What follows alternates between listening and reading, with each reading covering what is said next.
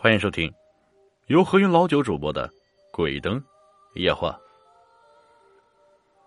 世间有很多科学解释不了的事，但是这些事儿就像是空气，看不到，不证明不存在啊。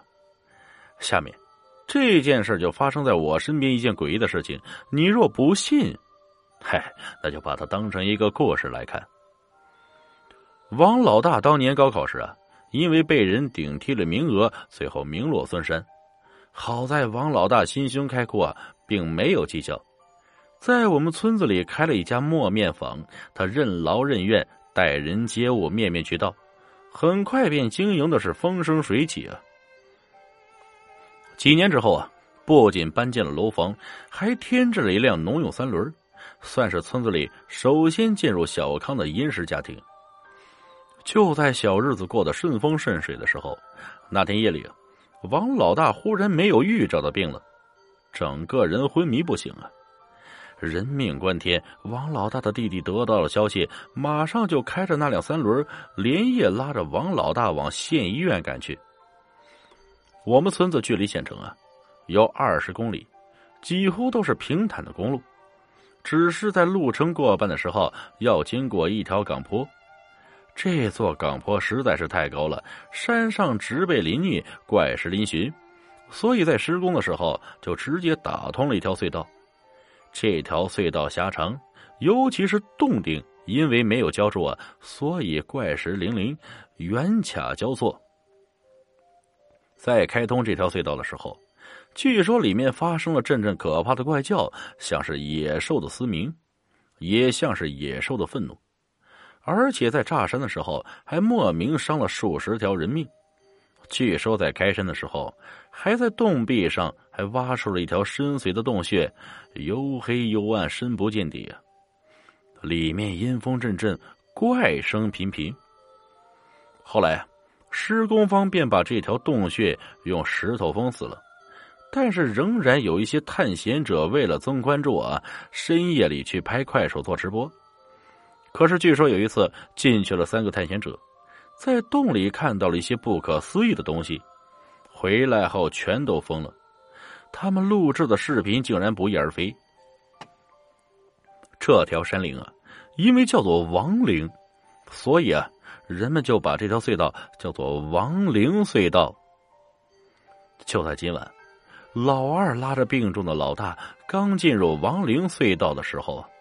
就感到一阵阴风，像是腊月的刮骨钢刀，瞬间老二的身上就起了一层寒意啊！老二一边喊着老大，一边把三轮车的油门踩得轰鸣，妄图给自己壮胆可是怕神就有鬼，就在隧道行程过半的时候，三轮车突然熄火了。这辆三轮车虽说有了一些年头啊，但是性能一直很好。而且来的时候又刚加满了油。本来老大在前几天又买了一辆崭新的三轮，但是白天的时候被邻居们借了。老二预感不妙啊，从车上跳下来，跑到车厢里，抱住老大，惊恐的喊着：“大哥！”可是刚才还哼哼的老大，此刻忽然没了声音，整个人像是一根面条，软在老二的怀里。在这诡异的亡灵隧道内，老二抱着身体渐渐冷却的老大，度过了人生中最恐惧的一夜。第二天，晨光啊，第一束亮光投进亡灵隧道，老二竟然发现他这辆车竟然自己打着火了，并且慢慢的往后退。老二窜上驾驶室，一溜烟开着回到了家里。人没了，就要入土为安。家里人开始张罗后事。老大死那年刚过三十五岁啊，属于中年丧，也叫恶丧。按照当地风俗，父母健在的话，需要尽快下葬。于是村子里几乎所有的乡亲们都来帮忙。毕竟山里人淳朴啊，都知道没有人能够自己走到坟地里，这也算是为自家人积德。棺材买来了，是一口大红的榆木棺材。老大的姐姐。在县里经营着一家建材门市，家境不错。老大在家的时候尽职尽责，孝顺父母，这也极大消除了当女儿的后顾之忧。所以啊，这棺材是姐姐以四千块钱的价格从县城拉来的，而且那些寿衣也都是姐姐花高价钱买来的。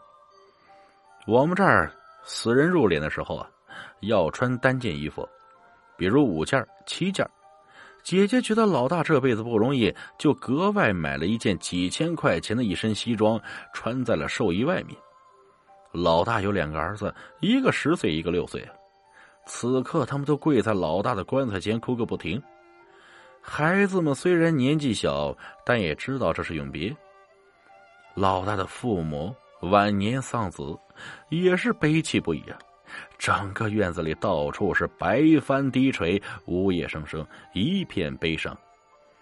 吃了中午饭就要起灵了，这时院子里好多围观的人们就见院子里刮起了一阵旋风，旋风不大，一直旋绕着那口棺材，周围的纸灰纷纷扬扬，随着旋风四散飞舞，像是一只只黑色的蝴蝶。负责主事的理事长。见多识广，知道不妙，马上指挥大家钉棺材板。就在这时，身边一个老太，本家的叫做翠翠的嫂子，忽然被地上的马扎绊了一个跟头，一边的人们急忙把她扶起来。可是诡异的一幕发生了，翠翠忽然冷笑一声说：“别碰我！”这声音尖锐诡异，像是裂棉的霍霍声啊！这人们一下惊呆了。因为这声音哪是什么翠翠说出来的，这分明是老大的声音。围观的人们呼了一下便退到了一边，惊恐中又带着好奇的看着翠翠。是的，翠翠被附体了，是被死去的老大附体了。关于附体这回事啊，嗨，并不稀奇啊。稀奇的是老大附体之后说的一些话，至今令我感到不可思议。翠翠站起来之后。转了一个身找了一个马扎，还弯下腰吹了吹，坐下来，环视了一眼众人，这才继续开口，说道。